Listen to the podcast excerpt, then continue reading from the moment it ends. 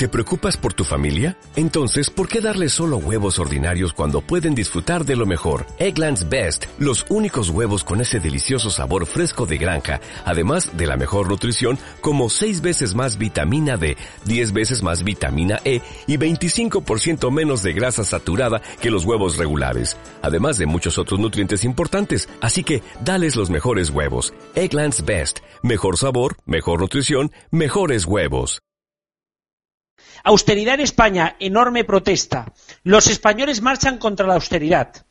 ¿Estas son las portadas de los diarios españoles? No, no lo son. Lo son del Le Monde, de BBC y de Liberation. en todas se señala que la manifestación de este sábado es de las más grandes de la historia y hablan de cifras cercanas a los dos millones. Si miramos a España, 50.000 gritos contra los recortes en el país. Sí, 50.000, pero no de personas, sino de millones que le van a conseguir a prisa Soraya tras imponer el nuevo director del diario de izquierdas, entre comillas, de este país. 22 M, la indignidad de la izquierda en la razón, sin dar datos siquiera de asistentes. Y la izquierda radical provoca en Madrid los altercados más graves de la legislatura en una, en una esquinita del periódico de la ABC y con Ancelotti a toda portada. Estos tres diarios han demostrado la bajeza y el más absoluto, servilismo al PP. Señores de prisa, quizás salvar a su empresa provoca que desaparezca su diario, ya que ahora mismo tienen el mismo discurso que Maruenda. Así que felicidades. Solo el periódico, con marea de dignidad y con una panorámica en portada donde se demostraba el gentío que había, ha realizado una cobertura digna y sin manipulaciones en su portada. Dejo aparte el mundo y la vanguardia, que al menos hablan de manifestación multitudinaria y de la batalla campal posterior, al menos no mienten a sus lectores, me guste más o menos el enfoque que ha dado dentro de su línea editorial. Mirando las cifras, ahora todo el mundo se pone muy moral. Cuando hablamos de muchos millones en Venezuela o de un gentío enorme en Ucrania, ahí exagerar no pasa nada, sobre todo si estamos en la línea de los manifestantes. Pero aquí no. Aquí nos ponemos dignos, siempre y cuando sea la izquierda. Porque si es el Papa viene en un millón y medio, y si es para hacer un mosaico de apoyo a Madrid 2020, no se baja del millón. Pero hablar de la izquierda en España no se puede fallar, no vaya a ser que se nos vaya de madre el país por una manifestación montada sin comisiones obreras, UGT o el PSOE. Señores periodistas de este país, y especialmente a los del país, tengan en cuenta que cada vez que hay una de estas cosas, y los diarios internacionales demuestran su poca clase y estilo, están perdiendo lectores y apoyos. Luego no me vengan con es que nos recortan el sueldo, es que están matando el periodismo. Muchos de los que estábamos el sábado en Madrid o estábamos con Madrid, apoyamos vuestras luchas y vuestras reivindicaciones, y lo demostramos cada día, y en este programa en cada una de las ediciones. Pero no nos abandonéis siempre con la excusa de que os lo pide vuestro jefe, porque quizá el día que no necesitéis se os acaba el apoyo. Comenzamos.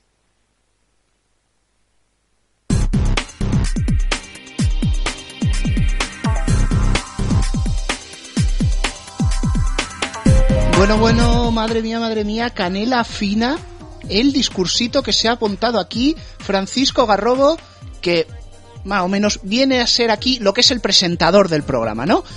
F de Radio, edición 25, y no quiero rimas, ni con culo, ni con inco. Como ya he dicho, presentando Francisco Garrobo de frecuenciadigital.es. Aquí, a los mandos en la técnica, Rubén Mediano de Neo.es y vamos a tener a Cristian de RFC Radio y a Héctor de Neo leyendo las noticias. Y ya os aviso esta semana vienen una auténtica pila. Han pasado un montón de cosas. Así que no me enrollo más. La primera de todas, la supimos ayer. El Tribunal Supremo declara improcedente el ERE de Telemadrid. El Tribunal Supremo ha declarado improcedente el ERE de Telemadrid que en enero del año pasado supuso el despido de 829 de los 1.161 trabajadores de Telemadrid, cifra que subió a 861 despidos en meses posteriores. Esta decisión ratifica la tomada con anterioridad por el Tribunal Superior de Justicia de la Comunidad de Madrid y supone que los trabajadores pasan a cobrar el doble en sus indemnizaciones. Esto obligará al Ejecutivo de Ignacio González a pagar a los trabajadores hasta 45 días de indemnización por año trabajado frente a los 20 días que se abonaron con un máximo de 12 mensualidades. El gobierno regional ya ha dejado claro que aumentarían las indemnizaciones, que supondrán un total de 22 millones de euros. Ya se han destinado 26 millones a este expediente de regulación de empleo.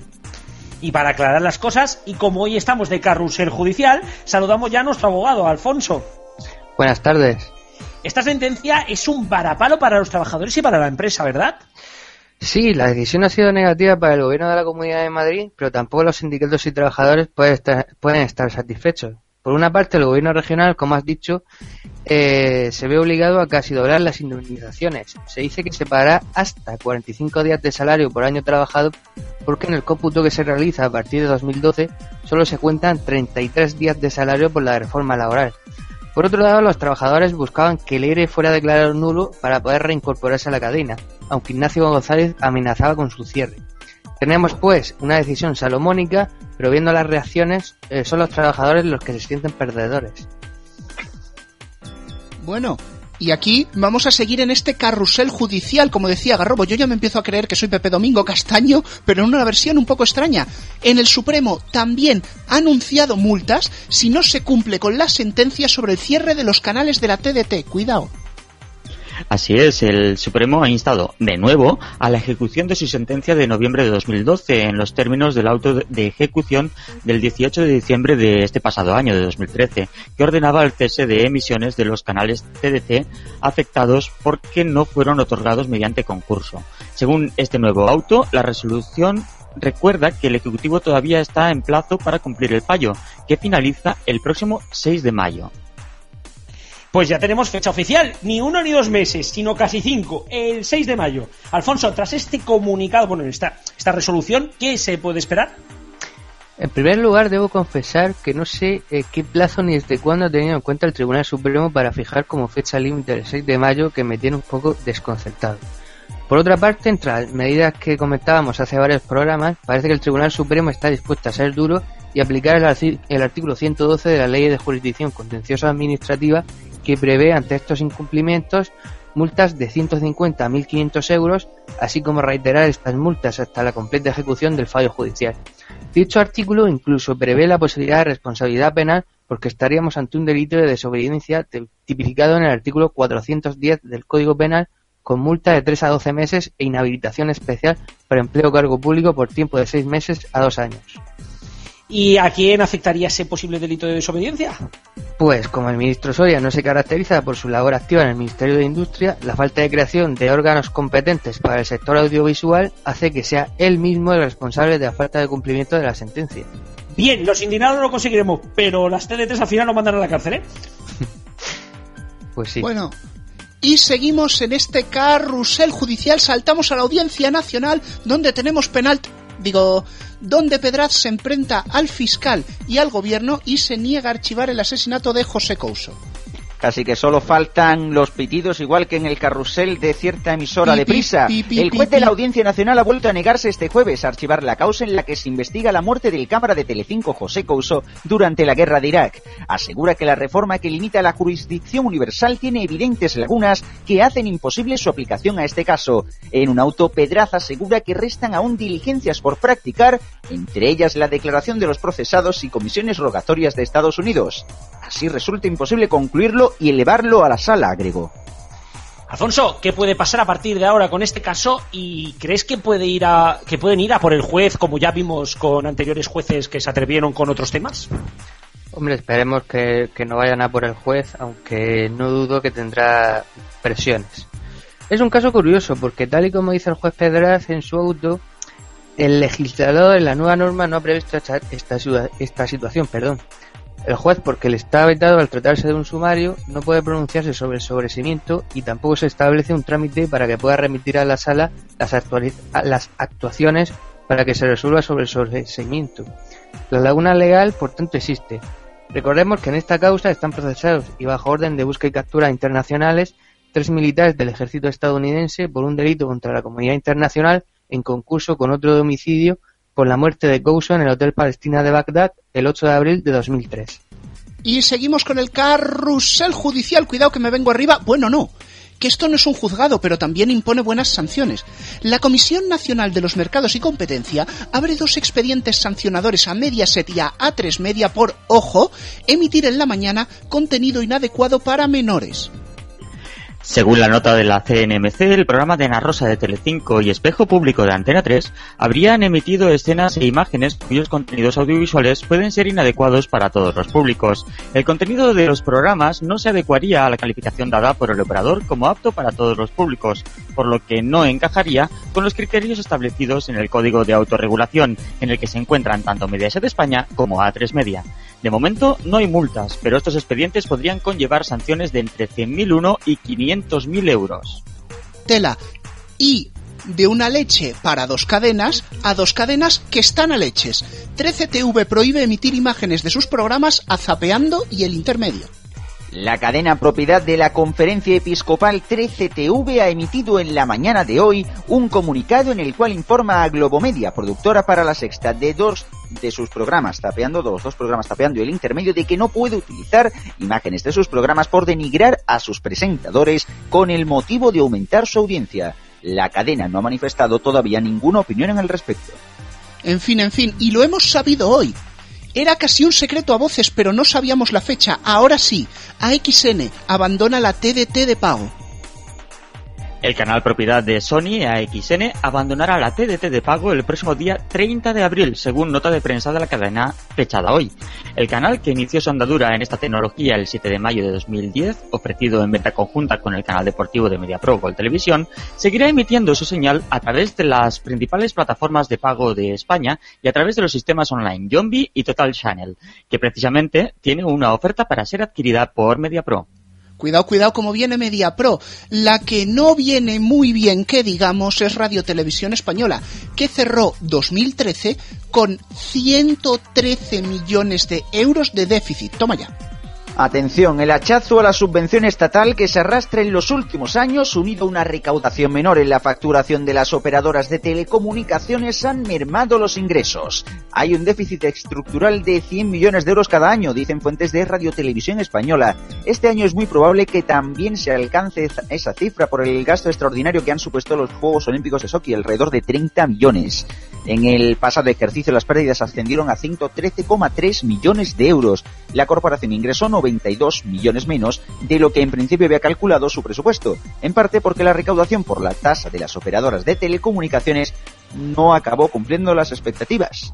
Y precisamente hablamos de operadoras de telecomunicaciones y seguimos con cifras que quitan el hipo.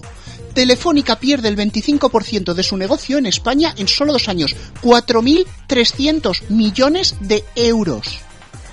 Y es que los problemas de Telefónica en España se agudizaron el pasado año cuando acusó un descenso del 13,4% en su cifra de negocio, hasta 12.959 millones de euros, según consta en su último informe anual. Son 2.000 millones menos que en 2012 o unos 4.300 menos que en 2011. Esto es un descenso del 25% en dos años, con lo que ha perdido la condición de empresa con mayor facturación en territorio español, en favor de Mercadona o el Corte Inglés. No, si tú verás, algún día Hacendado dominará el mundo. Pero mientras tanto, Cuatro estrena nueva serie, una que causa furor aquí entre el equipo del programa. Es Dreamland. Dreamland, la nueva serie musical de cuatro que nació hace tres años, tiene por fin fecha de estreno. Será este viernes a las diez y media de la noche, según ha confirmado Mediaset. La serie de ocho capítulos muestra la vida de Jorge, Hugo, Ángela, Rosa y Moisés, artistas seleccionados para ingresar en Dreamland, una escuela en la que perfeccionar su destacado talento. Todos cantan, bailan, componen e interpretan canciones. En Dreamland contarán con una gran formación para enseñar lo mejor de cada uno de ellos. Y bien, vamos a concluir la sección de noticias felicitando, en este caso, a la sexta, por partida doble. No solo cumple 8 años, sino que también hace su mejor audiencia de los últimos tres. La cadena de A3 Media cerró febrero con un 6,9% de share, a 0,8 puntos de distancia de 4 y logró su máximo histórico en prime time, 8,6%. Desde su incorporación al grupo A3 Media, encadena 17 meses de crecimiento respecto al mismo periodo del año anterior y van 6 ya de liderazgo frente a cuatro. En cuanto a la actualidad, una de sus señas de identidad destaca la Sexta Noticias, que logró su mes más visto con 1.235.000 espectadores, que viene a ser un 9,7% de media. Igualmente, siguen destacando los grandes datos de Al Rojo Vivo. El Prime Time se ha convertido en una pieza fundamental en el éxito de la Sexta, basado en pilares como Salvados, La Sexta Noche, La Sexta Columna o, por supuesto, con sustancia, Pesadilla en la Cocina ¿Y por qué os cuento toda esta perorata? Muy fácil, porque hoy vamos a hablar aquí en FD Radio en exclusiva con Mario López, director de Antena de la Sexta. No me enrollo más, damos paso a la entrevista.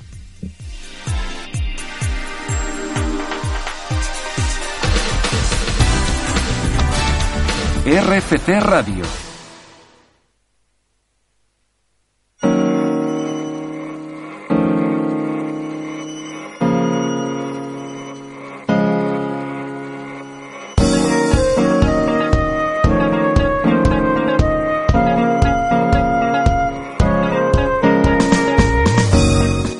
Y lo prometido es deuda, como habíamos dicho, vamos a contar ya con Mario López, director de Antena de la Sexta, que además nos está atendiendo en un huequecito que tiene para poderle felicitar por este aniversario. Así que, Mario, muy buenas tardes y felicidades. Bueno, buenas tardes y muchas gracias por esta felicitación y sobre todo eh, gracias a la gente que, nos ve que ha permitido que estemos ocho años en, en pantalla. Y ahora ya sí entrando más pues en este aniversario, ¿qué destacarías de estos ocho años de historia? Bueno, yo creo que es la, consolidación de, un modelo de televisión diferente a las que a las que existían y yo creo que también a las que existen actualmente en el panorama. La Sexta es una cadena que se ha caracterizado siempre por, en fin, su sentido eh, crítico de la realidad, eh, su mirada crítica a esa realidad. Eh, yo creo que ha establecido a lo largo de estos años un vínculo de pertenencia grande entre los espectadores. Es una cadena, yo creo que asociada evidentemente, bueno, pues al compromiso y a la denuncia y además de eso, además de eso, en lo que trabajamos eh, en los últimos tiempos es en la apertura de la cadena a nuevos nichos de contenido, ¿no? Fundamentalmente hacia el entretenimiento, donde como sabéis hemos dado algunos pasos en estos en estos meses que además, bueno, pues nos otorgan cierto nivel de satisfacción, como ha sido la llegada de Zapeando, la llegada de Pesadilla en la cocina, la llegada de En el aire y también evidentemente hacia el mundo de la ficción, donde la Sexta siempre ha sido referente con sus series eh, norteamericanas y por supuesto con su ciclo de cine El Taquillazo. Y Mario, al hilo de todo esto, ya que lo comentas, queríamos preguntar por esa quizás sobrecarga informativa que hay ahora mismo en la parrilla de la sexta, si realmente se va tendiendo hacia el entretenimiento, se van a conservar esos programas y si creéis que eso os ha hecho llevar a un target más adulto del que os esperabais. Bueno, yo, yo concibo la sexta y creo que también la gente, y con el paso del tiempo cada vez más, como una cadena muy diversificada y como una cadena mestiza. Es obvio que somos en referencia en actualidad y la sexta lo ha sido y mucho más ahora, porque además le toca hacerlo en un momento tan convulso informativamente hablando, con la situación que vive el país, pero eso no es incompatible con tener, bueno, pues eh, esa apertura que antes os comentaba hacia otros contenidos como son los del entretenimiento, ¿no? Evidentemente, el hecho de que tengamos cuanto más eh, nichos de contenido y cuanto más esferas en esa diversificación, eh, pues muchísimo mejor, ¿no? Para, para la salud de, la cadena, eh, para construir cadena en el medio y en el largo plazo. Y bueno, pues yo creo que la gente está, está agradeciendo, ¿no? Que la sexta no solamente se pueda informar y estar muy pegado a la actualidad, por la cantidad de horas que tenemos dedicadas al, al directo y a ese compromiso que antes comentaba, sino evidentemente también a, a bueno, pues a espacios mucho más lúdicos y buena prueba de ello son eh, los programas que antes os comentaba, ¿no? ¿Y qué formatos tenéis previsto probar próximamente? En estos próximos meses y la temporada que viene, si ya tenéis algo en mente. Estamos en promoción ahora mismo del Jefe, que sabéis que es un formato que en su versión norteamericana se está emitiendo en Explora. Es el próximo estreno en materia de entretenimiento para Prime Time. Estamos trabajando también en proceso de producción con Los Reyes del Empeño y con Millonario Anónimo. Seguimos ahondando en esa línea de descubrir nuevas realidades al espectador con En Tierra Hostil, que es la secuela de Encarcelados, con Alejandra Andrade y con Jalis de la Serna. Y en materia de ficción, pues también ha salido publicado y es dominio público que estamos en colaboración con la BBC para la producción de una serie que sería la vuelta a la ficción nacional en la sexta con refugiados.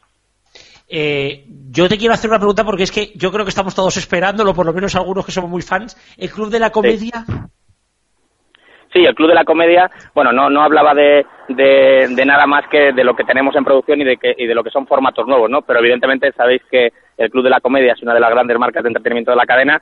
También vamos a eh, estrenar una nueva temporada del Club de la Comedia en breve, eh, pero tampoco tenemos, tampoco tenemos fecha definida. Pero evidentemente es uno de los eh, puntales de la sexta en su historia reciente y yo creo que de la televisión en general, ¿no? Porque sabéis que es un programa que se ha emitido en, en numerosas cadenas y siempre ha demostrado su eficacia y, en fin, que es un producto pues eh, muy apetecible siempre para el espectador, ¿no? ¿Lo veremos antes de acabar la temporada o quizás espera para la que viene? no hay, no hay fecha, no hay fecha prevista. La verdad es que no puedo adelantarte mucho más que eso, pero, pero bueno, sí, efectivamente el Club de la Comedia tiene, tiene que salir en pantalla y lo hará más pronto que tarde.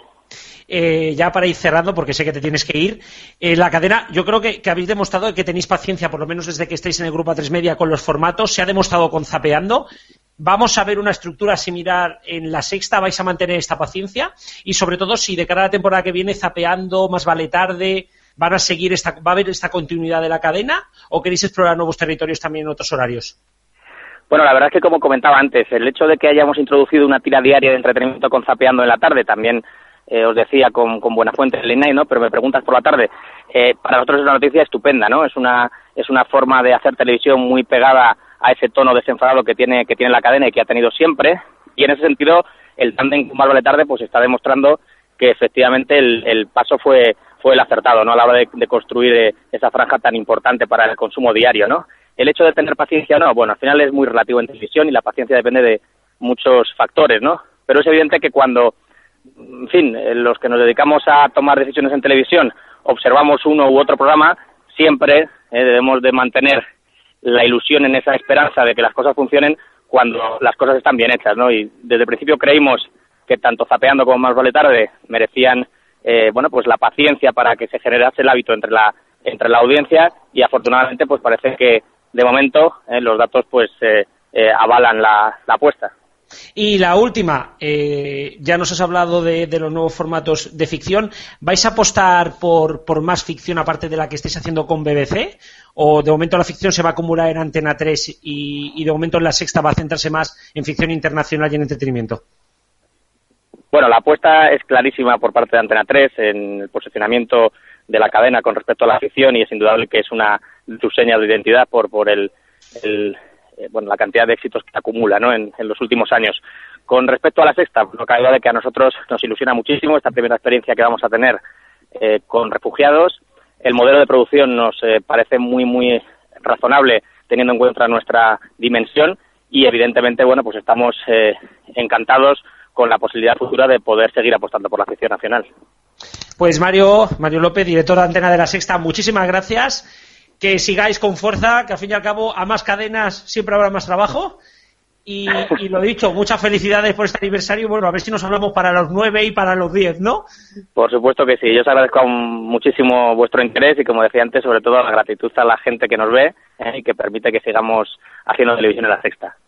Mario, pues muchísimas gracias. Nos hablamos seguramente, seguramente en Vitoria, ¿no? En Vitoria nos veremos, claro que sí. Un, ¿eh? abrazo. Un abrazo fuerte, gracias. ¿eh? Hasta luego.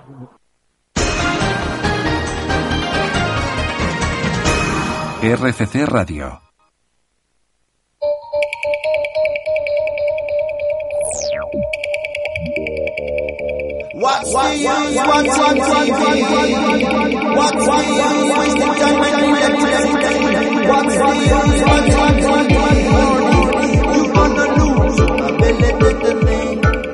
Y tras la entrevista, como siempre, saltamos a nuestro topo. Al señor que más información, bueno, más información o, de los que más información tienen sobre Canal Plus últimamente. bueno, bueno, oye, ya puede tener información, ¿eh? Porque bien que la cobra. Sí, exactamente. Muy buena, señor Punto. Muy buenas tardes. Bueno, hoy hablamos de con nuestro topo, ¿no? Pero hay más topos. Por ejemplo, uno es Mancris, podéis leerlo en, en el blog de mancris.blogspot.com.es. Es una persona que conoce bastante bien los entresijos de Prisa y ha escrito una, un texto que yo quiero que, que, nos lo contrastes y sobre todo pues que nos amplíes la información. Voy a leerlo muy rápidamente y leo textualmente. Entre Prisa y Al Jazeera existe un preacuerdo para la creación de una sociedad conjunta que gestiona una serie de canales deportivos que incluiría la práctica totalidad de los derechos de ambas empresas. Yo aquí añado comillas que podría que esos derechos se quedarían quizá a lo mejor el partido de Canal Plus 1 no entraría, pero bueno. Su puesta en funcionamiento es requisito impuesto por los cataríes para invertir en DTS, la dueña de Canal Plus. En caso de finalmente Prisa no se decida, sería con Roures con quien realizarían la alianza para crear esos canales que deberían entrar sí o sí en un canal en Canal Plus para que se invierta en la plataforma. Resumiendo, DTS quedaría con los siguientes accionistas: Prisa, Al Jazeera, Telefónica y Mediaset. Prisa TV quedaría con la propiedad y gestión de los canales pluses, salvo los deportivos, que pasarían a una sociedad formada por la propia Prisa y Al Jazeera. Joder, vaya lío. Me están haciendo la competencia, pero no dice ninguna cosa que sea tontería, ¿eh? ahora mismo, como bien afirmaba Mancris, es una de las opciones más posibles, especialmente la de los cuatro accionistas en Canal Plus. Y atención, porque Al Jazeera se quedaría con un porcentaje similar aproximadamente al de Telefónica y Mediaset, es decir, en torno al 22-25%. ¿Sabéis lo que se va a convertir en eso, no? O sea, estamos hablando de Mediaset 22, Telefónica 22, Al Jazeera ponle un 25 y Prisa se quedaría en torno a un 30. Vamos, vamos, que lo que viene a ser, que al principio hacíamos la coña con eso de la cama redonda, pero se va a hacer realidad. Sí, esto más es una cama cuadrada. Los porcentajes están más igualados que la liga. Eh, pues sí, bueno, la diga por arriba, porque por abajo. Bueno, ¿y qué me puedes decir de la idea de la empresa conjunta para la gestión de derechos deportivos? Pues que es cierto que Al Jazeera quiere entrar con socios, que también es cierto que ha hablado con Prisa y también lo es que ha hablado con MediaPro. Pero yo en este momento no descarto que tanto Prisa como MediaPro pudieran formar parte de este entuerto, aunque quizá no serían las dos accionistas. Anda, o sea que, que quizá incluso podríamos encontrarnos que hubiera eh, una nueva paz del fútbol gracias a, a- a los cataríes. Efectivamente. Y esta empresa gestionaría todos los derechos de Al Jazeera para España, aunque y aunque no os lo, aunque no os lo creáis, perdón, ya tiene algunos como las copas inglesas o la liga francesa y además se sumaría los derechos o bien de Prisa o de MediaPro o incluso de ambas. O sea, que en prisa, en lugar de hacer la pasión turca como la peli, hacen la pasión catarí. Eh, Exactamente, la pasión mora. Bueno, ya hubo, yo creo que además también lo decían Mancris por ahí, o Verón, por, lo decían por algunos foros, algunos foros que empiezan por M, que decían precisamente que ya habían trabajadores diciendo que iban a tener que empezar a aprender árabe. Así que mucho cuidado, porque yo creo que con toda esta información lo que podríamos ver en breves es la desaparición de la marca Canal Plus Fútbol y Canal Plus Deportes como tal y la creación de BI en España. Esto puede ser, un, sí, como comentas, una, una revolución total y absoluta en, en el mercado televisivo y futbolístico de, de la televisión en España. Y, y yo me haría la pregunta de ¿sustituirá Gol Televisión en la TDT? Ah, Ah, quién sabe. a Pero bueno, seguro que no. Oye, oye, una cosa, una cosa, estoy yo con la mosca detrás de la oreja. ¿El Mancris ese no será el P punto este que pagamos? no, no, no, no, no, no, no. Digamos que tenemos líneas editoriales diferentes. No, eh, es que aquí- a mí ya se me están acumulando los topos, ¿eh? Aquí hay mucho topo, aquí hay mucho topo, sobre todo desde Prisa, que tiene una manía por, por, por, por tener topos impresionante. Pero bueno, ojalá hubiera la misma información desde MediaPro, porque yo creo que tenemos para varias secciones. Así que me punto, nos escuchamos la semana que viene. Yo ni confirmo ni desmiento nada. Hasta la semana que viene. Ah, hasta la semana que viene. Don't believe what they say, don't believe, live, live, live, live, live, live, live. RFC Radio.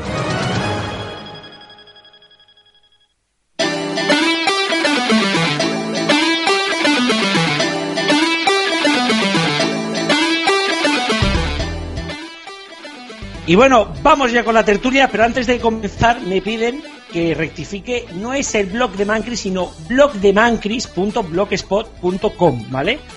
Que, que, bueno, la información viene de allí y mínimo hay que darle también a su, a su autor este, esta deferencia, ¿no? Y vamos a comenzar hablando de temas rápidamente porque tenemos muchos. Primero de todo, vamos a analizar el aniversario de la sexta y bueno, esta entrevista, así que creo que nuestro técnico que también ha estado en la entrevista debería de ser el primero en hablar. Así que Rubén, todo tuyo. Bueno, agradezco muchísimo este honor de ser el primero. La verdad es que me, voy a sentir hasta importante. Yendo ya en harina, la verdad que la pregunta que hacía durante la entrevista viene muy a colación de la imagen que yo ahora mismo tengo de la sexta, y es que hay un hecho. Cuando este canal comenzó allá por 2005, era un canal que yo ponía un montón de veces. Sin embargo, para mis padres no existía. Ahora es al revés. Mis padres ven un montón la sexta y para mí, quitando Chicote y algunos días Buena Fuente, prácticamente el canal no existe. Puedo entender, y también es verdad, que hay una gran demanda de información, sobre todo por el momento político que vivimos, pero creo que hay una sobrecarga de elementos informativos en la sexta. Bien es cierto, como ha dicho Mario, que se está tendiendo otra línea más hacia el entretenimiento a través de zapeando, a través de la cierta renovación en el prime time, en el aire que está funcionando quizás mejor de lo que ellos se esperaban. Y veremos, veremos de aquí a un año o dos, también según el cambio de la situación política, no lo olvidemos, hacia dónde tiende la sexta. Pero en esta intervención yo quería digamos, hacer un poco de, de, homenaje a lo que la sexta fue, o por lo menos lo que la sexta empezó siendo. hoy, mientras preparaba el programa, me metí en, en los armarios, en los cajones, y busqué aquella super tele de 2005 que, que, yo compré cuando fue el inicio de emisiones de la sexta. De hecho, en la portada aparecían todas las caras de la emisora y la principal era Elena Resano. Fijaos qué cosas. Lo cierto es que la sexta empezó sin informativos, luego se lanzaron unos informativos de una calidad altísima para mi opinión, para luego quedarse con los que tienen ahora.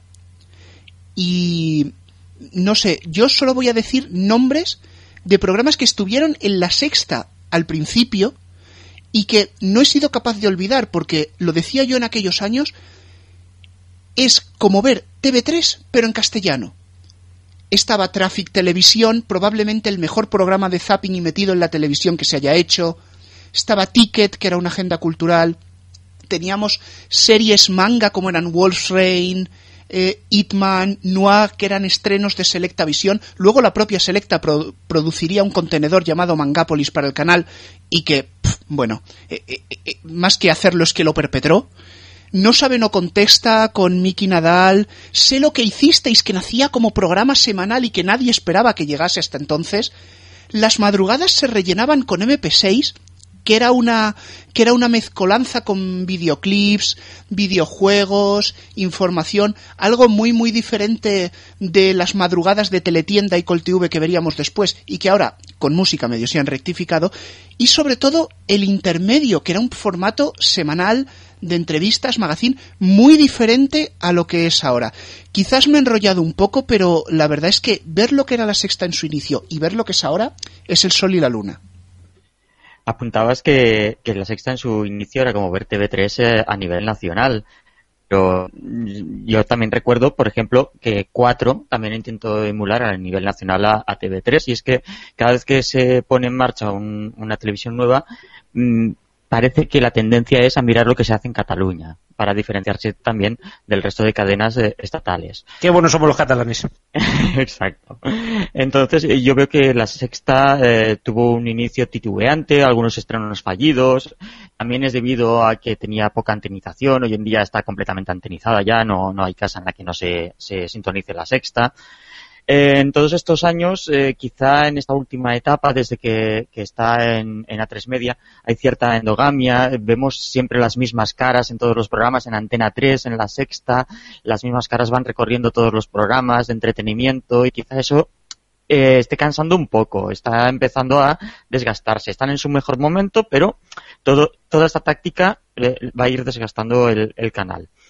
Eh, al principio, como, siempre pasa en los canales pequeños, pues tenían eh, programas que, de repente triunfaban y, se aprovechaba para eh, centrar toda la atención en ese programa. Es el caso de lo que hicisteis, que durante varios años pues fue el programa más visto del canal y el más representativo. Hoy en día, pues han conseguido tener una parrilla, ya lo decía Mario López en la entrevista, diversificada, donde tienen eh, la sexta columna, la sexta noche, eh, eh, Salvados, el objetivo con Ana Pastor, Zapeando por la tarde, Al Rojo Vivo por la mañana. Entonces ya tienen ciertos programas que son la marca, el ADN, podríamos decir, del canal y que cuando pensamos en la sexta pensamos en ellos y cuando queremos informarnos o queremos periodismo de investigación vamos a este canal a ver a ver estos estos programas. Hombre, yo quiero, antes de cambiar de tema, yo quiero apuntar también que yo creo que no estamos haciendo, estamos haciendo un gran masa, ¿no? O sea, esto muy catalán también que me ha salido. Eh, yo creo que la sexta está volviendo precisamente a sus mejores momentos. Buena Fuente por la noche, volvemos a verlo, Wyoming sigue haciendo de las suyas. Estamos viendo programas, eh, esos realities bien hechos. Eh, yo espero, de, de, verdad tengo mucha fe en el, en el, en el jefe tengo mucha fe en el millonario anónimo. Eh, zapeando por la tarde nos recuerda los mejores momentos de ser lo que hiciste y cada vez mejor. Por bueno, cierto, bueno. cada vez con más audiencia. Cada vez con más audiencia. Os vais a tener que comer mucho de aquí vuestras palabras. Que ya ha pasado de diciembre, ha pasado de enero. Y, y a ver, diciendo que yo también me acuerdo de la primera sexta y me encantaba porque era una sexta muy joven. También tengo que reconocer que mi parte política, esta sexta me encanta me encanta ver Salvados, me encanta ver al Rojo Vivo, me encanta ver mm, a Ana Pastor. No sé, yo creo que, que la sexta ha evolucionado Sí que es cierto, sí, dejadlo de decir ya por línea interna, que sé lo que hiciste y no es lo mismo que zapeando. Estoy diciendo que me recuerda por ese, ese humor a esa franja. Así que, que bueno, y solamente quería apuntar esto, ¿no? Esta sexta también, eh, es que me, están tocando las narices ya todos. Esta sexta también la veo bien, pero bueno, me gustaba más la del inicio. Lo que vamos a cambiar de tema, que seguimos por la sexta y vamos a mirar hacia el amarillo, a ese, hacia, a ese amarillo vaticano, a esos doce apóstoles más Jesús, es el número 13, y es eh, la, la prohibición de sacar imágenes de 13TV. Yo no sé, Cuervo, tú, ¿cómo ves precisamente que de nuevo, precisamente ahora hablábamos de eso lo que hicisteis, de nuevo se les vuelve a prohibir en esa franja emitir imágenes de una cadena? Sí, fíjate lo que son las cosas. Estamos hablando de, de lo que hicisteis, recordando de, recordando la parrilla antigua de la sexta, de, aquella sexta que empezaba hace hoy ocho años. Y, y fíjate, fíjate, que justo hoy sucede esto. Eh, prohíbe 13TV emitir imágenes suyas a la sexta. Eh, esto lo que va a pasar es un efecto Streisand. Efecto Streisand, bueno, más adelante puede, más o menos, digamos, putear, por si me permitís decir la palabra, putear el programa al intermedio, de que cómo sacan ya las cosas que dicen en 13TV. Bueno, sé lo que hiciste, se recuperó de aquello en algunos aspectos. Eh, ¿Qué va a pasar? Se va a disparar de audiencia todavía más el intermedio, que la gente, como pasó con Sé lo que hiciste cuando le quitaron las imágenes de Telecinco, si recordáis, se disparó en audiencia, pues el intermedio pasará lo mismo. Se reinventarán, harán, harán más cosas nuevas, eh, pero subirán audiencia. Pero a mí me hace mucha gracia, sinceramente, ahora la... No, es que, es que nos cogen y nos... mm, Es que nos critican, ¿no? España nos roba, no sé qué, no sé cuánto, ¿no? A mí me parece absurdo, sinceramente, el que se coge y se, y- y se ponga aquí a, a, bueno, a criticar a, a la sexta, ¿no? En este caso, por el tema de que, bueno, denigran a los presentadores con el motivo de aumentar su audiencia. Es la, de hecho, la afirmación que han hecho. Yo eso lo veo, de verdad, el- la, la excusa más barata y más cutre que he visto yo en tiempo, ¿eh? Vamos a ver. Señores de 13TV, mm, vamos, a, vamos a decir las cosas como son. Eh, si, eh, si vuestros programas eh, son denigrados o vuestros presentadores son denigrados es porque es que vosotros mismos os lo ganáis muchas veces. Si es que no se puede tener a alguien como Alfonso Merlos presentando un informativo, que eso es de todo menos un informativo. Cualquiera diría que está dando su opinión o su sermón en medio de las noticias. Es como si ahora me pongo yo a coger y a decir en medio de las noticias, eh, a dar a lo mejor un telediario y decir, pues la mierda de cadena 13TV, no sé qué. pues no, macho, no, no se puede coger y no se puede meter deberían de dejar- en medio de esto. Diestro, deberían de dejar de mirar a, a los programas matinales de radio, especialmente a uno que comienza por ella y acaba por radio. Sí, efectivamente. Bueno, y, es increíble que se miren en el espejo de radio y no se miren en su propio espejo, porque la COPE, bueno, ahora no tanto, pero ha tenido algunos programas que vaya tela. Aun con todo esto, por supuesto, evidentemente tiene que haber líneas editoriales diferentes. Eso es algo normal. Lo que no es normal es que 13TV directamente ataque a ataque, pues como sin pruebas, ¿no? Eh, si nos ponemos ya a hablar de, por ejemplo, todo lo de la manifestación del sábado, ese supuesto puñal que, eh, que era una, un bastón, que luego no era nada, que luego era mentira. Desde luego el periodismo en España está infectado de mierda y el caso de 13TV, el cual refleja muchas veces zapeando el intermedio en forma también un poco de, bueno, de burla, representa ni más ni menos lo que muchas veces es el periodismo en España. Y hoy, esta misma tarde, hemos tenido un ejemplo muy claro con lo que ha pasado en Gran Canaria. Bueno, lo de Gran Canaria de hoy ha sido, ha sido tremendo. Ya sabemos todos de que los canarios van con una hora de retraso, pero no sabíamos que, que confundían barcos con, con aviones. Así que, que bueno, mmm, lo de Canarias ha tenido telita. Por cierto, decir aquí, y no lo ha dicho Pau Cazorla, otro que nos escucha siempre, que hace ocho años, hoy, hace ocho años y prácticamente hace un ratillo, salió Emilio Aragón en la primera imagen. No olvidemos, no olvidemos a los históricos. Cambiamos ya de tema radicalmente y es que vamos a hablar de la salida de AXN de la TDT, que no por anunciada menos sorpresiva. Eh, no sé si Héctor era el primero que quería hablar, que aquí me lo estaban comentando. Así que, ¿cómo ves tú esta salida que ya digo era bastante esperada? Eh, pues sí, es un canal que está ahí, podríamos decir que es un canal residual, se vendía en compañía de Gold Television. Yo personalmente no conozco a nadie que vea XN por la TDT, aunque tengan eh, contratado Gol Televisión, creo que ni siquiera lo sintonizaban, porque además es una temática totalmente diferente a la del canal y si estaban a- del canal que estaban abonados y por lo tanto pues no, no les interesaba tampoco mucho, les interesaba el, fútbol y ya está. Entonces eh, esta salida se veía, se veía venir. Falta ver ahora eh, qué va a pasar en ese hueco, eh, qué van a poner en lugar de, de AXN, si va a ser un canal en, en codificado, si va a ser un canal en abierto. Falta ver si se crea un segundo canal de Gol Televisión, si ponen el que hay en Movistar Televisión, si Unidad Editorial va a poner alguna otra cosa ahí. Todo son especulaciones eh, en este momento. Y además, como también se van a eliminar nueve canales de la TDT de aquí al 6 de mayo, pues ya veremos si, si ese canal es uno de los, de los afectados. Bueno, realmente Héctor ya lo ha introducido, era un secreto a voces que, que Sony se quería ir de la TDT y que sabíamos que se iba a ir, lo que no sabíamos era la fecha. Hoy ya la sabemos. Realmente a XN en TDT, hoy a raíz del cese nos hemos enterado que tenía una mosca adicional que pone TDT a XN. Eso indica, igualmente, ya lo decía Héctor, la poca cantidad de gente que veía XN en TDT.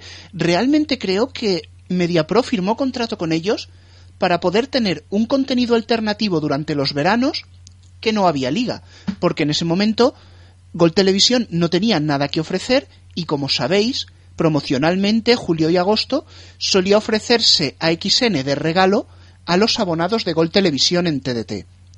Ahora bien, miramos hacia el futuro. ¿Cuál es la situación? Era la comidilla del grupo esta mañana. Por lo que parece, Sony se olvida de la TDT por completo, tanto en codificado como en abierto. Así pues, no veremos en ese hueco ningún canal de Sony. La licencia, bueno, la licencia, eh, el contrato de alquiler se podría romper, con lo cual revertiría el canal a unidad editorial que haría lo que cree conveniente, aunque yo apostaría, y mucho me temo que voy a apostar sobre seguro, que ese canal va a ser otra teletienda, ya tenemos un La Tienda en casa repartido, ¿qué más dará si nos repiten un EHS o un vete tú a saber qué? Y así blindarse de cara al posible cese de canales que habría, si no en mayo, quizás, quizás de cara a septiembre, porque me permito recordar que hay un recurso de amparo que podría postergar el cese de canales hasta septiembre. Todo esto en caso de que no se tome ninguna medida antes, aunque viéndolo visto que no se ha tomado ya, pues mal asunto. Yo no tengo mucha mucha fe en ese recurso, veremos. Nunca, todo puede pasar, ¿no? Pero yo creo que este recurso va a caer, aunque estamos hablando del tema y precisamente me estaba llegando la información por SMS, así que voy a comentaros en exclusiva, por lo menos en primicia, más que en exclusiva, la posición de MediaPro y Unidad Editorial. Uno, MediaPro tenía un contrato con XN para su distribución en pago durante tres años, si no me equivoco, tres o cuatro años, no sé exactamente, y este acaba el día 30 de abril. Este contrato se va a cumplir entero, por lo tanto no va a tener que pagar nada de eh, nada de bueno de recargo a MediaPro por eliminarlo antes. Esto, por un lado, MediaPro no tiene nada que ver con el canal de AXN. ¿Qué es lo que va a pasar a partir de ahora? Y esto es información directa desde Unidad Editorial. En este momento el canal vuelve a las manos de Unidad Editorial que se prepara para la eliminación de canales. Por lo tanto, os puedo decir a esta hora que, según información directamente desde Unidad Editorial, este es el primer canal que caería. Si el gobierno solamente elimina un canal, caería este. En caso de eliminar dos, sí que también os puedo confirmar que no está claro que vaya a eliminarse la teletienda. Ahí lo dejo, con muchos puntos suspensivos. Próximas semanas ya daré más información. Así que mmm, ya os iré contando. Mm, Es que ya, ya están por aquí, así que me parece que, Antonio, te toca a ti, ahora que te he visto a ti gritar. ¿Qué opinas sobre todo esto? Pero vamos a ver, ¿cómo, cómo, va, cómo va a dejar la, la, teletienda? ¿Qué canal quita entonces? ¿Qué quita? ¿Discovery Max? ¿13TV? Pero no, no entiendo. Yo creo sinceramente que Discovery Max es la única que tiene puesto seguro. Y si quizá no quita la teletienda, ahí lo dejo. Bueno, vale, sí. Más o menos te entiendo. Además, 13TV conseguiría licencias por otro lado si se vuelven a repartir, ¿verdad? ¿O no? ¿O no? ¡Uy! Pero, ¿qué insinúas? ¿O no? A ver, yo insinúo lo que insinúo. las relaciones entre Unidad Editorial y la COPE no son, no están precisamente en su mejor momento. Ya. ¿Vale? Y te puedo decir, no me han dicho que vaya a ser 13TV, por supuesto, ni me han dicho que no vaya a ser Discovery Max, pero sí me han dicho de que no es seguro, ni está ahora mismo ya cerrado, que vaya a ser la teletienda la que cierre. En este momento están abiertas todas las posibilidades. Y yo te digo que Discovery Max, por la estrategia que tiene Unidad Editorial y el acuerdo tan importante que supone para Unidad Editorial ser la mano derecha de Discovery en España, o es 13TV o es la teletienda. Claro. Pero es que es una teletienda, va a ver- vamos a ver, ¿qué?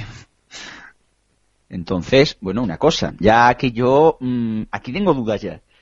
13TV venía informando en ese telediario, en ese pedazo de telediario el cual antes he puesto a parir, lo siento por, por haberme excedido antes, pero es que la verdad que me- me- me molesta mucho la postura de esta gente. Decía hace unas cuantas semanas, cuando se supo toda la historia este y demás, no, 13TV no va a cerrar porque tiene un acuerdo de blindado, de un alquiler exclusivo, tal, tal y cual, y, y, y 13TV va a ser el único canal que no cierra. Y ahora, me cuentas, nos cuentas, Chiscu, que el canal se puede coger y se puede ir a tomar por saco. Entonces, ¿en qué quedamos? Nos tienes ahí en ascuas, la verdad. No sé en qué puede quedar la cosa. Yo lo que creo es que es que va a quedar en un auténtico embrollo. Yo por mi parte lo tengo muy claro. Si a mí el gobierno me quita dos licencias, yo tengo potestad suficiente para ir a un juzgado y decir este contrato queda nulo porque no es la misma situación que había anteriormente.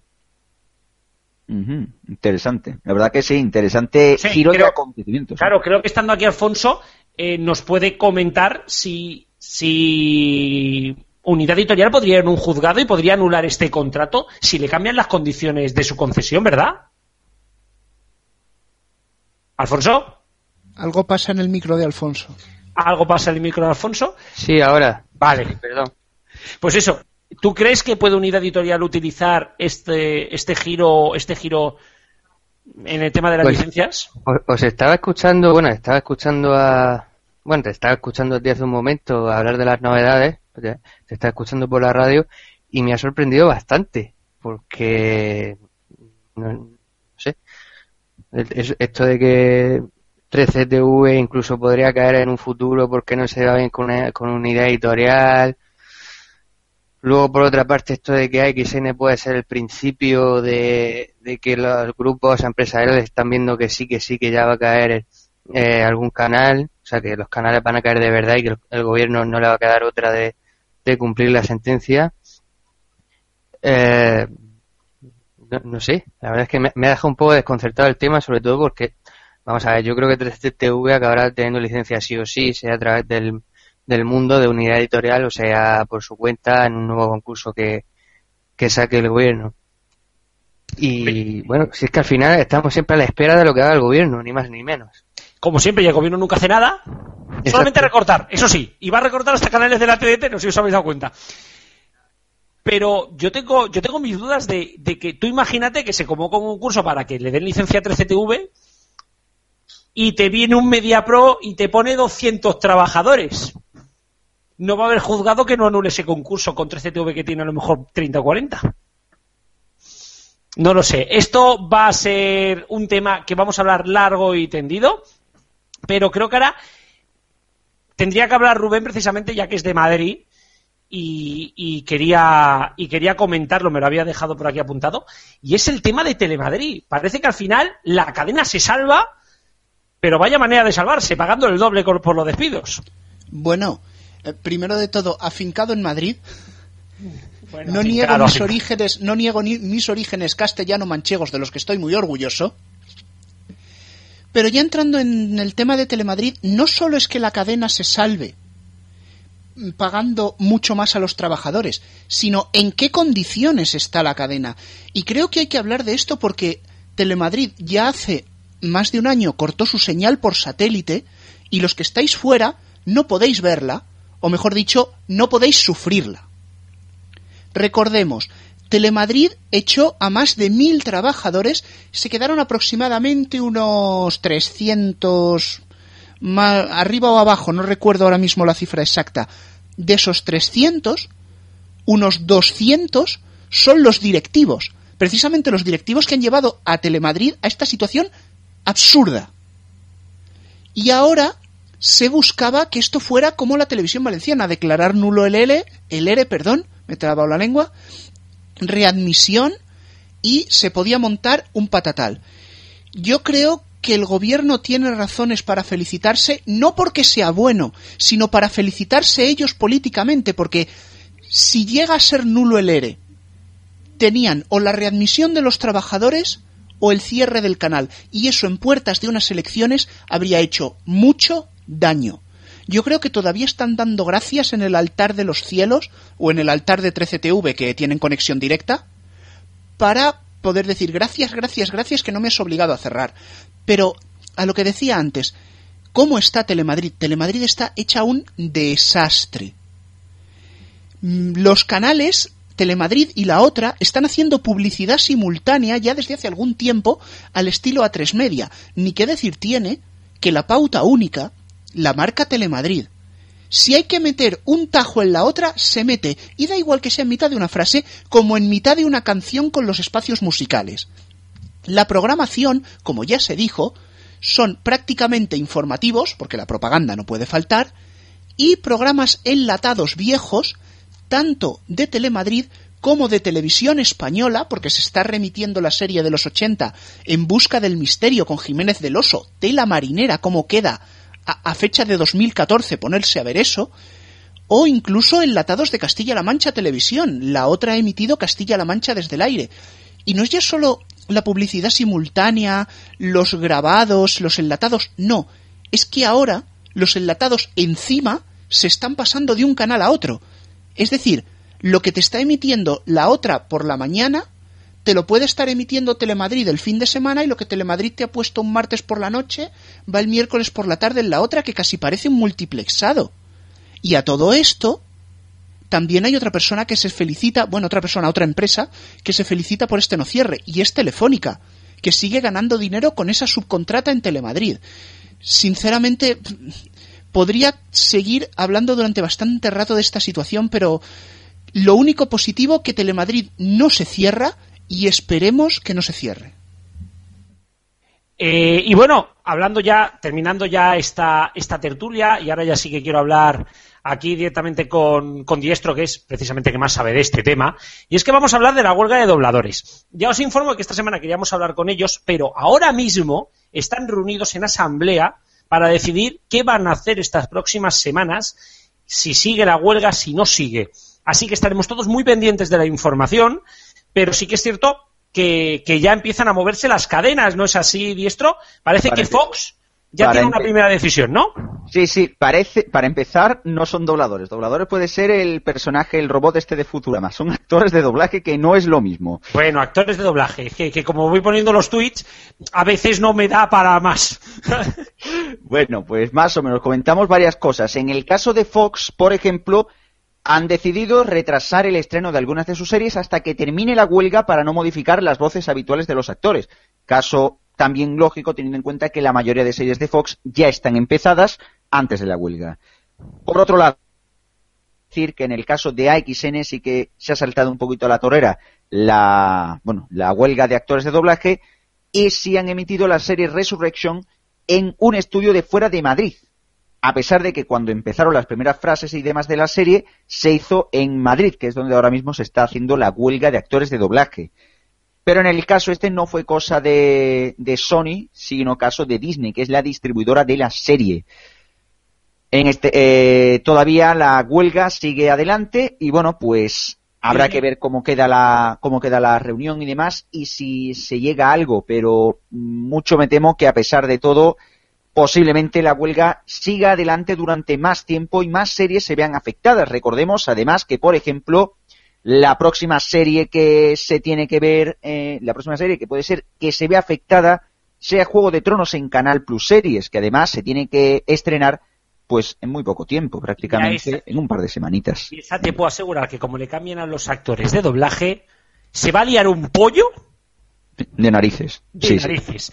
Por cierto, decir que Arrow no se emite en Saifa, se emite en Calle 13, que es del mismo grupo. Exacto, mil perdones. Es de Universal, pero es un es otro canal diferente. ¿eh? Así que el canario se tranquilice, es de Universal, pero estamos hablando del mismo grupo. Eh, hablaremos, ya digo, la semana que viene con ellos. Si todo va bien, entrevistaremos al presidente del sindicato. Pero bueno, toda la información, ya digo, a través de Twitter, a través de las webs.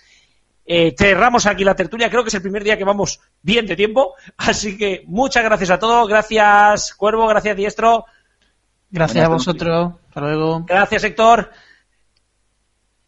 Bueno, Héctor ya, ya se ha ido. Hasta luego, hasta luego, hasta luego. Se ha despedido con la mano. Alfonso, a ti te escuchamos ahora con, con Rubén. Yo me despido ya y al final del programa estarán ellos. Así que adelante, que ahora toca la agenda y toca el sonido histórico. RFC Radio.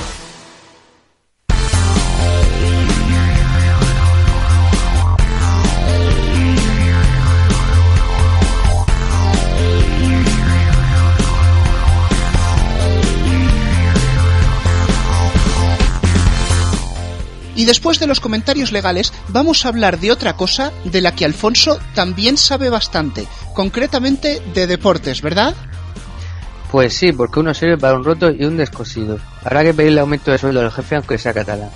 En fin, comenzando con lo nuestro, hoy nos estrenamos con una cita original pero importante, el patinaje artístico. Mañana por la mañana en Saitama, Japón, se disputa el programa libre del Mundial de Patinaje Artístico. Javier Fernández parte con la mejor nota del programa corto, por lo que se puede proclamar campeón del mundo. Hombre, en Japón, Saitama. Esperemos que Sinchan vaya a verlo, pero que no nos enseñe el culito. bueno, yendo ya al fútbol, la Liga Española sigue muy emocionante con alternativas en el primer puesto. Efectivamente, cuando parece que hay un equipo que destaca, rápidamente se ve sin la ventaja en la clasificación. Todo lo interesante se jugará el sábado. A las 4, duelo catalán, Español Barcelona por Canal Plus Liga y Gol Televisión. A las 8 se disputa el partido de Canal Plus 1, Atlético de Bilbao Atlético de Madrid. Y cierra el día a las 10 el partido Real Madrid Rayo Vaticano que se podrá ver en Canal Plus Liga y Gol Televisión. Bueno, bueno, que decimos de la Liga Española, ¿eh? Pero en Inglaterra las cosas tampoco están nada claras. Como saben nuestros oyentes, también allí hay varios candidatos al título. El sábado a las 4 se juega el Crystal Palace Chelsea televisado por Canal Plus Fútbol y Gol Stadium. A las 6 y media Arsenal Manchester City, un duelo que si pierden los primeros los descarta del título y si ganan los segundos les acerca el liderato. Por último el domingo a las 5 Liverpool Tottenham en Canal Plus 1. Bueno, España, Inglaterra, pero ¿qué podemos destacar del resto de ligas? El sábado a las 3 y media, el Bayern de Múnich le ofrecerá la liga recién conseguida a su afición. Recibe al Hoffenheim y televisa por manía. Y el domingo a las 9 menos cuarto tenemos un interesantísimo duelo en Italia, Nápoles-Juventus, tercero frente a primero. Retransmite Canal Plus Fútbol. Ese mismo domingo, pero a las 11 y cuarto, tenemos el Superclásico argentino, Boca Juniors River Plate en Canal Plus Fútbol. Madre mía, madre mía, partidazo, pero oye, que no se nos olvide, porque este fin de semana también hay que hablar de motor. Porque este fin de semana se disputa el Gran Premio de Malasia de Fórmula 1. Aunque aún no tenemos horarios europeos, esta vez no habrá que madrugar tanto. El sábado a las 9 es la calificación y el domingo a las 10 de la mañana la carrera. Televisa Antena 3, TV3 y Movistar Televisión. Bueno, ¿y la semana que viene qué tenemos? Pues no tenemos una llamada porque este no es el programa de Toño y Moreno, pero sí dos importantes partidos de cuartos de final de la Liga de Campeones. Barcelona Atlético de Madrid el martes a las 9 menos cuarto por la 1 y el miércoles a la misma hora en Canal Plus Liga de Campeones Real Madrid Borussia de Dortmund. Anda Alfonso como las tiras, pero bueno, todo este deporte y muchas cosas más, ¿dónde nos las podemos encontrar? Pues si los duendes informativos nos ayudan de una vez en la nueva web de Frecuencia Digital y en cualquier momento en Twitter, arroba agenda FD. Pues sí, menos mal que está el Twitter, creo que la página no tardará mucho en estar, pero el Twitter sigue ahí, de pie y sin caerse. Alfonso, muchas gracias y hasta la semana que viene. Hasta la semana que viene.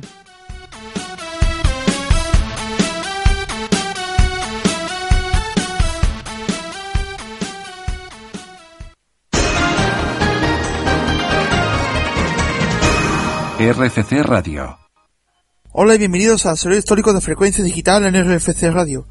En estas dos ediciones consecutivas vamos a poner en práctica una buena lista de programas longevos todavía activos en la radio, presentados por el mismo que lo ideó o le dio a conocer la fama, gracias a la labor de Chips, otro de los compañeros del programa, con su carta tras nosotros. Vamos a dividir dicha lista en dos programas, para crear expectación, por supuesto. Así que hoy vamos a oír del número 12 al número 6 y la semana que viene del 6 al 1. En la lista de los programas más antiguos que todavía se oyen por las radios, con el mismo presentador, o con el que le dio la fama, como he dicho antes, con un poco de su descripción y algún corte sonoro. El primer programa que nos vamos a ocupar es uno que actualmente está en Radio Nacional de España y se llama Espacio en Blanco, en activo desde 1987.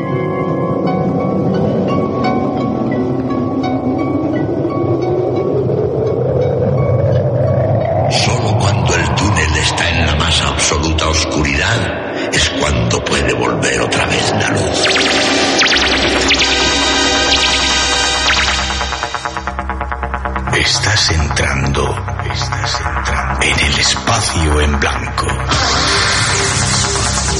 Una puerta a nuevas dimensiones de la existencia. Una nueva perspectiva sobre la realidad. Espacio en blanco. blanco.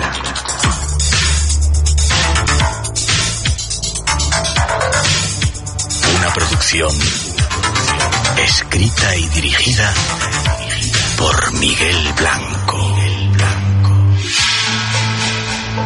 Dicho programa comenzó en Radio Cadena Española y está dedicado al mundo del misterio y situaciones paranormales al puro estilo de Milenio 3, podríamos decir. Presentado por Miguel Blanco en las noches de los sábados de 2 a 4 de la madrugada, junto a Olga Martínez y Blanca Sotillos. El siguiente espacio es otro clásico de Radio Nacional de España, cuando los elefantes sueñan con la música, en Radio 3. La Madrid. España, beautiful España.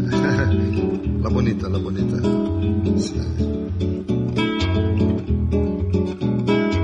Cuando los elefantes sueñan con la música.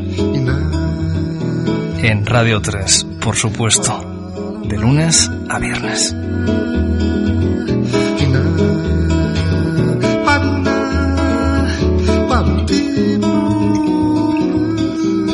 Programa que desde 1987 dirige y presenta Carlos Galilea, en las palabras y textos, como él suele decir. Y ha ido vagando por Radio 3 durante varios horarios, pasando por la madrugada hasta la actual de 3 a 4 de la tarde, de lunes a viernes, desde hace pocos meses. Su estilo de música es variopinto, pasando desde el jazz, crooners a la música popular brasileña, africana, francesa, portuguesa, italiana o afrocaribeña. No nos vamos de Radio 3 porque el siguiente programa también está emitiéndose actualmente en esta cadena, Discópolis, con José Miguel López.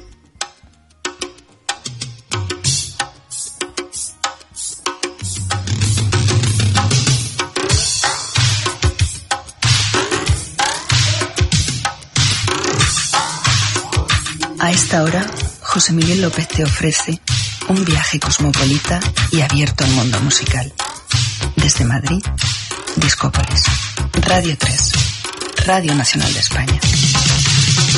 ¿Qué tal amigos y amigas de Discópolis? Bienvenidas, bienvenidos. Edición 8550, la de hoy. Justo totalmente una hora antes de Cuando los Elefantes.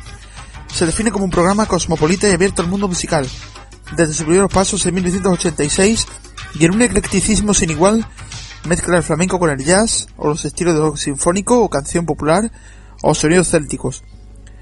El siguiente programa es ya en la cadena COPE. Desde hace 31 años, Agropopular ameniza las mañanas de los sábados de la mano de César Lumbreras. Muy buenos días, saludos desde Guayaquil, en Ecuador. Comienza Agropopular, saludos de César Lumbreras Luengo. Quien incluso un tiempo estuvo alternando junto con el programa de las tardes La Atalaya, en la misma cadena. César se ocupa de la actualidad candente del mundo agropecuario y marítimo, y cada semana tiene varios tertulianos y secciones. Su sintonía es una de las clásicas de la radio española.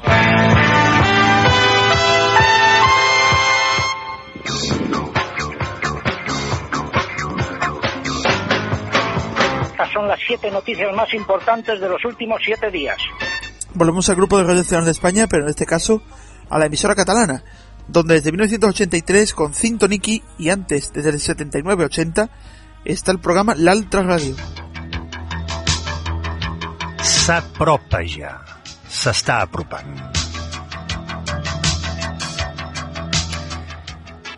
No serà avui, tampoc serà demà, com a mínim pels oïdors que ens escolteu a través de Ràdio 4, vés a saber si pot ser demà, però segur que no és avui pels oïdors que escolteu aquest programa a través d'internet. Un programa dedicado a la parte oculta del mundo de la radiodifusión, como es el radioaficionado, y también las nuevas tecnologías al uso. Se emite en Cataluña los viernes y domingos por la noche. Y cerramos la primera parte de la lista con el programa de Manolo Molés, Los Toros, actualmente en cadena SER de madrugada los domingos, pero también en Radio Ley desde el año 2011. Siempre fue conocida la dupla con Antonio Ruiz Chenel Antoñete hasta el año de fallecimiento de, de este, que fue hace bien poco. Dirige también retransmisiones para Canal Plus y algunas ocasionales para la radio. Su sintonía también es muy conocida.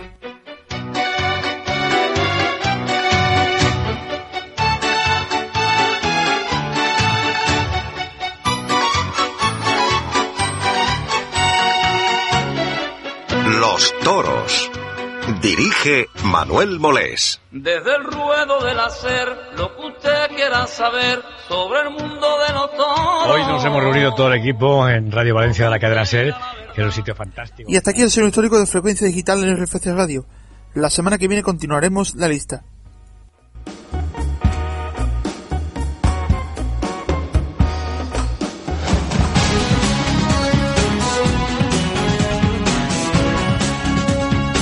RFC Radio. Recupera la pasión por la radio.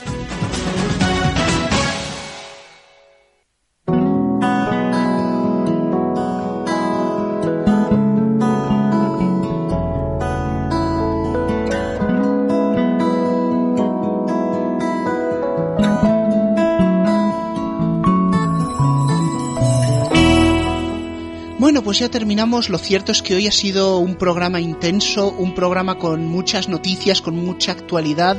Hemos tenido una editorial que madre del amor. Bueno, incluso alguna última hora, todavía alguno no ha encajado que a lo mejor eso de la teletienda se queda en la TDT en lugar de 13TV. Bueno, han sido muchas cosas, pero todavía nos falta una más. Y es la carta de Radio Chips. Esta semana va a hablar sobre la olvidada con interrogaciones punto radio yo os recomiendo que la escuchéis porque os va a hacer pensar bastante.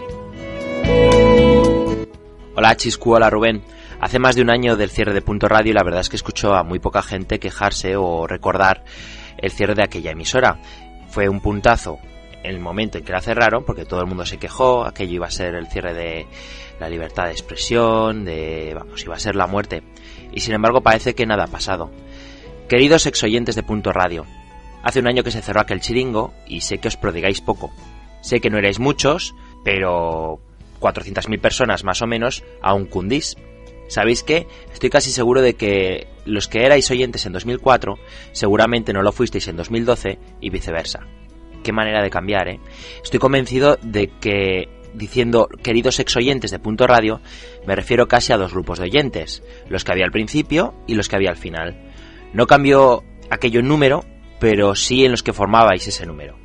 Algunos de vosotros os iríais con Luis del Olmo, la Campoy, incluso probasteis un Manel Fuentes a medianoche, incluso alguno con la Monforte de madrugada, y tenéis que reconocerlo, erais un poco añoradores de la antigua época. ¿Os acordáis? Punto Radio se definía como la radio independiente. Duró eso en 2004, la verdad es que bastante poco, cuando en realidad lo petaba en la serie La Cope, cada una en un bando del imaginario popular querían ser esa radio que la que faltaba, ¿no? La que no estaba en ninguna trinchera y eso no funcionaba. Eso de no funcionar en trinchera era o sigue siendo un error de inicio. No digo si debería ser, pregunto si es.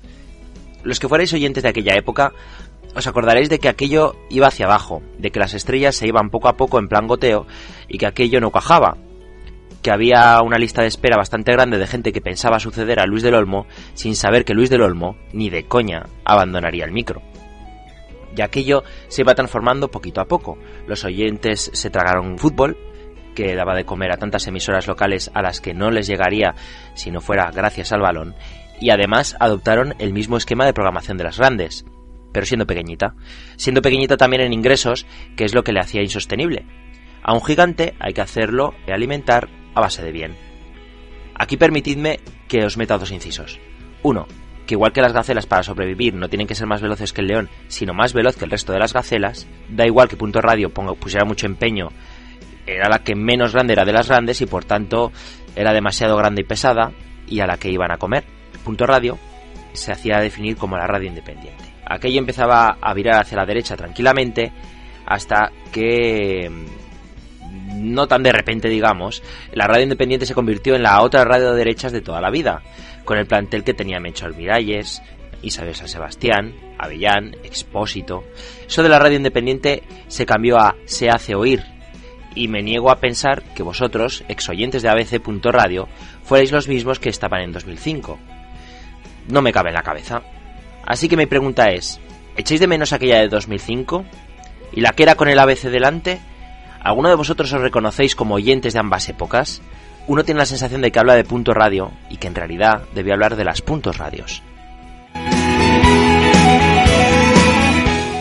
Como siempre, Radio Chips sembrado en sus cartas. Y llega el momento de la despedida y si hay alguien con quien tengo que despedir este programa es con Alfonso por dos razones. La primera de ellas, por el tute legal que le hemos metido hoy en nuestro carrusel judicial para que nos explicara todas esas decisiones. Y la segunda, porque los demás se han pirado y Alfonso eres el único que me quedas. ¿Qué te ha parecido el programa? Pues intenso, en 75 minutos hemos metido mucha información. Y por cierto, veo que la semana que viene me vais a hacer hasta fregar los platos a este paso.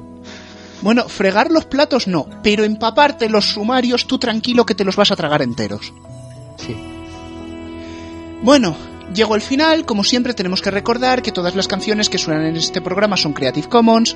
Cuando subamos el podcast en iBox, que ya los hemos subido, vais a tener la lista de las canciones para que las compartáis, para que las utilicéis, las escuchéis, las enviéis, lo que os dé la gana. Y llegados a este punto, como digo, se finí. Nos vemos la próxima semana en F de Radio, programa 26. Hasta el jueves.